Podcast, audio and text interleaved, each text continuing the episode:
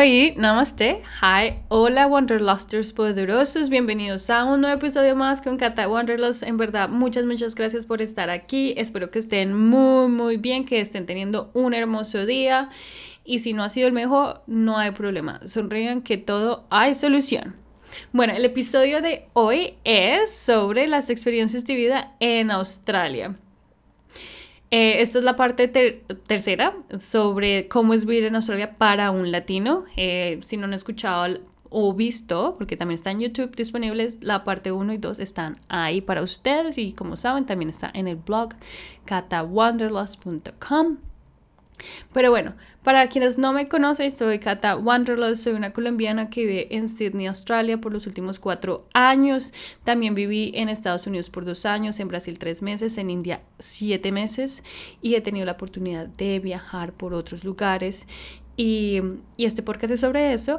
Y también es para darle consejitos del día a día y tener una vida plena, llenarse de motivación y mucha alegría.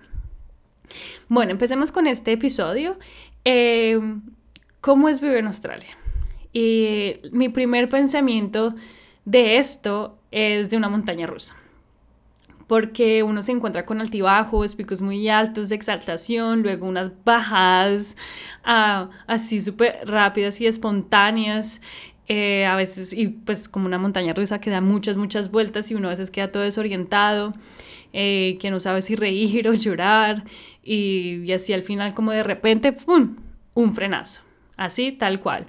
Te quedas en shock, eh, estás agitado por todo lo que pasó, por ese ride, por esa vuelta en la montaña rusa y te paras, te sientes un poco desubicado, eh, pasan unos, unos pocos minutos y ves a tu alrededor y un poco ya ves las cosas un poco más claras y luego dices, ah, ok, ya puedo caminar, ya te sientes más estable. Así tal cual es vivir en el extranjero. y así es como se ha sentido Australia, de un poco de vueltas y uno dice que es esta cosa loca, eh, que estoy haciendo acá, por qué, ¿Qué, por qué tengo que hacer este trabajo, bueno, y problemas del idioma, pero ya poco a poco con los años se, uno se va estableciendo y es cuando uno ya puede ver todo más claro. Pero pues es parte de la vida y, así es.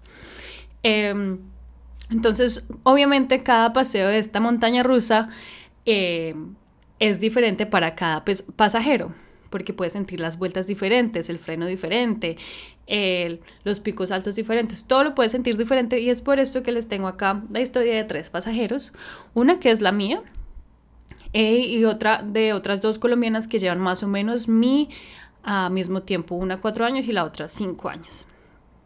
Entonces, empecemos. Pues ahorita no las tengo acá como invitadas, soy yo las que ah, soy yo la que voy a narrar las historias de ellas, pero ellas muchas eh, gracias a ellas eh, pues tengo este contenido y pues me dieron permiso para compartirlo con ustedes. Los nombres fueron cambiados ah, por privacidad de ellas. Vale, pasajero número uno, el, bueno, este nombre no se cambió porque es el mío. Esta es mi historia de Catalina. Bueno, soy de Bogotá, Colombia, tengo 30 años, vivo en Sydney hace 4 años. Venir a Australia fue para empezar de cero después de un rompimiento amoroso en San Francisco, California. Había dejado todo en Colombia para irme a vivir con mi supuesto amor de la vida que había conocido en Austin, Texas en el 2011. Pero bueno, eso es otra historia. Eh, los que saben, ahí también tengo historia de allá en Austin, eh, que viví dos años. Eh, hice una lista de países después de ese rompimiento y me di cuenta que no había viajado a Oceanía y todo fluyó para venirme a estas lejanías. Y aquí estoy cuatro años después. Eh, en mi caso, pues yo ya hablaba inglés, así que todo se me facilitó muchísimo. Eh, me quedé por dos semanas en la casa de una amiga de la universidad mientras encontraba mi propio lugar. Eso fue lo otro que, pues, sí, tenía alguien acá, entonces como que muchas cosas al principio fueron muy fáciles y ya el miedo de vivir en otro lado pues ya no lo tenía, entonces creo que todo fluyó mucho mejor. Y es por eso que también quería compartir la historia de otras dos personas porque sabía que la mía no se iba a identificar con la mayoría de colombianos que vienen que viven en el extranjero por primera vez. Pero bueno, entonces tenía pues ahorros de Estados Unidos porque fue allá donde tuve mi primer trabajo de mesera en un restaurante y también en un café, en un coffee shop. las propinas allá eran muy buenas y eso me ayudó bastante para ahorrar. Eh, y sí, pues trabajar allá fue porque, bueno, es otra historia, pero rápidamente eh, pues yo pues yo me iba a establecer allá y yo no, no podía trabajar en ese momento, pero pues yo estaba cruzada de brazos y mi ex sí estaba trabajando porque era americano y bueno, trabajaba, pues tenía un trabajo legal y súper bien. Ah, y yo le dije, no, yo no me voy a quedar quieta en la casa. y bueno, y encontré un trabajo un restaurante italiano y luego les cuento esa historia, pero fue súper chévere y fue cuando empezó mi historia de, de mesera y yo dije, bueno, pues no, no me da tan mal y me ganaba buenas propinas, como les dije, y, y eso me ayudó a ahorrar demasiado. Aquí en Australia, entonces yo llegué, pues ya tenía inglés, eh, obviamente quería otras cosas más profesionales, lo intenté, pero pues era muy difícil porque pues como he tenido vida de nómada, mis, uh, mi hoja de vida es como tres meses, seis meses, tres meses, ocho meses, tres meses, ocho, así, mi, mi experiencia profesional. Entonces, no es que era la mejor, entonces sí fue complicado conseguir un trabajo más estable. Eh, siempre en mi cabeza, siempre he querido tener mi propio negocio, entonces como que haces los trabajos casuales, digo, bueno, vale, no importa porque es para ahorrar y, y yo siempre he querido moverme mucho, entonces como que trabajos también de oficina no era lo mío.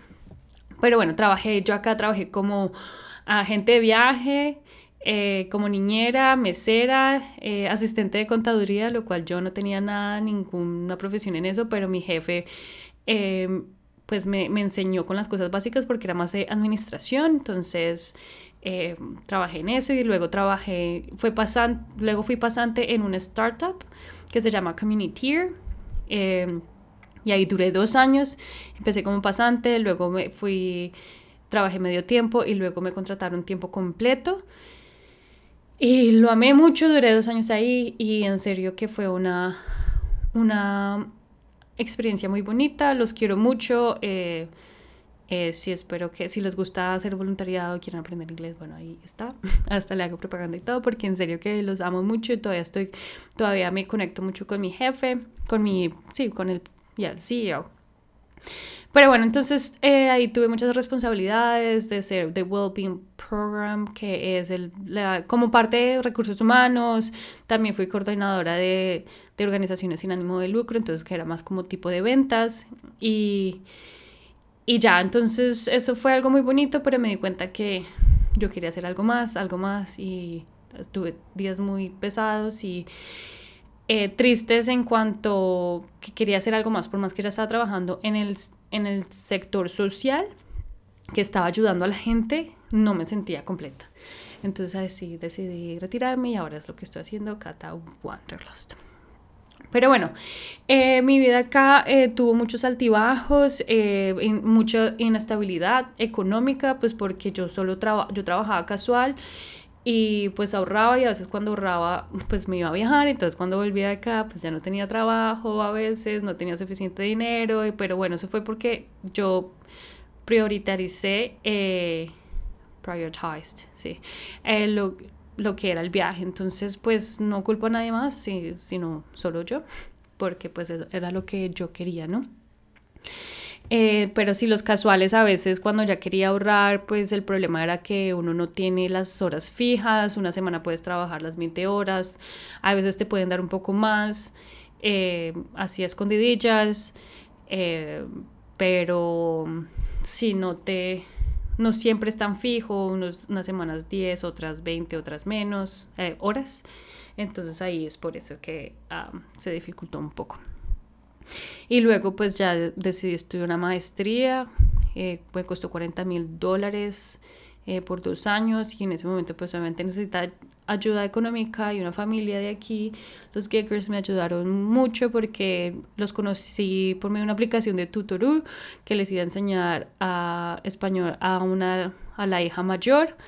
La hija mayor tenía como 5 o 6 años, pero le encantaba el español, se le facilitaba demasiado. Y así fue, luego los ayudé también a ser niñera, vivíamos dos cuadras, dos bloques eh, de separado, entonces eh, creamos un vínculo muy bonito y ellos me ayudaron con la maestría y yo, y yo pagaba parte con la niñera. Y pues eso no era solo, también pagué, también pues tuve que trabajar en contaduría y también lo de la mesera. Bueno, ahí un poco de todo bien. Y ya luego, pues toda esta experiencia ha sido muy bonita. Para adaptarme, pues fue muy fácil para mí, como les dije, porque pues uno tenía el inglés. Y pues Ultimate Frisbee, como saben, es mi deporte favorito y en todo lugar que yo vaya lo encuentro. Y eso es lo que me ayuda demasiado a conectarme con gente, a conocer gente muy fácil, porque pues es algo que me gusta y luego después de uno jugar Ultimate, uno se va a, a, comer, a tomarse una cervecita y ya, entonces ahí ya se arma un vínculo amistoso muy bonito. Y ya, y esta es mi experiencia, es el pasajero número uno. Y ahora vamos para el pasajero número dos, Mariana. Y esto lo voy a leer uh, tal cual ella me lo, bueno, con unas mejorías ahí, pero se los va a leer como ella uh, me lo mandó. Entonces esta historia es contada por Mariana, ella es de Cúcuta, Colombia, tiene también 30 años y lleva también 4 años aquí en Sydney. Muchas gracias Mariana por tu, por tu mensaje y compartir esta historia con, conmigo. Entonces dice, Llegué en marzo del 2018 con mi esposo. Fue muy duro al principio, nada me gustaba, ni la comida, ni el idioma, nada. Empecé mis clases de inglés y me demoré un mes en buscar trabajo porque todo me daba miedo. Fue duro, empecé a trabajar como limpiadora, fue difícil porque no era buena para trabajos que involucraran un esfuerzo físico. Sin embargo, como ya se habían acabado los ahorros, tuve que seguir. Al poco tiempo le empecé a agarrar cariño a ese trabajo pues me daba para suplir mis necesidades. Ese trabajo fue de retos, pero me enseñó a ser más humilde y a valorarlo. Además, aprendí a limpiar. No sabía muy bien cómo hacerlo. Podría decir que a los ocho meses comencé a ver a Sidney con unos ojos más bonitos. Me estaba dando trabajo y empecé a ver sus frutos. El dinero llegaba en abundancia, le agarré cariño a la comida y poco a poco fui mejorando el inglés y acostumbrándome a él. Después conocí gente extraordinaria que me brindaron oportunidades. Ahora yo trabajo como profesional. Sigo preparándome y amo este país, amo esta ciudad.